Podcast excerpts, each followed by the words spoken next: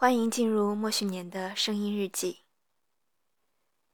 这两天，在现实世界中的这两天，出现了一些匪夷所思的事情。比如，在中原的某个大省会城市，听说是出现了领导下来视察，还有群众演员去演整场戏的这样的事情。我差点以为是假新闻，就是苦于没办法求证，只能在远方洞若观火。于是乎，早晨我按耐不住好奇的心情，给两个最可能逃离大都市的人发了信息，结果竟然是他们两个都被困在了郑州。给 A 发信息的时候，说的是：“那谁，你没有被困在郑州吧？”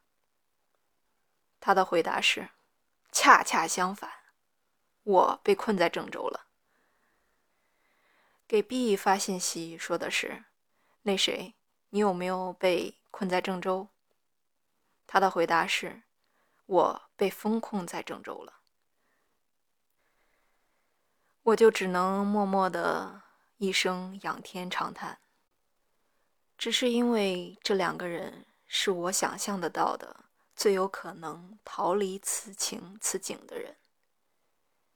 因为 A 是在跨省份经营多企业的情况下的一个见过大风大浪的人，B 呢情况也差不多，也是属于。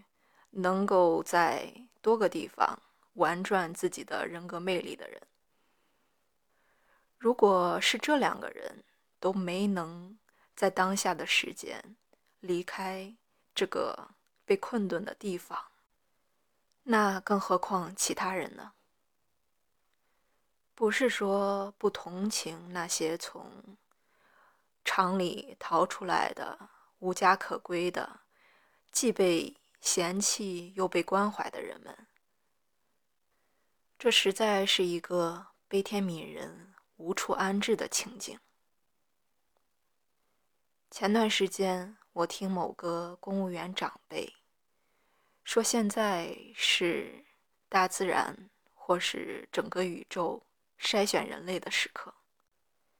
他之所以说这样的话，的确是透露出一种冷酷的理性。或是对于当下的认知，但他之所以说出这样的话，不就是因为他还没有断粮吗？他还可以有底气说：“我就是被大自然筛选下来的人类吗？”一般情况下，我很讨厌在声音日记里面去说当下的热点或事实，因为再大的天大的热点。过了一段时间，或者过了五十年、一百年之后，他完全就什么也不剩了。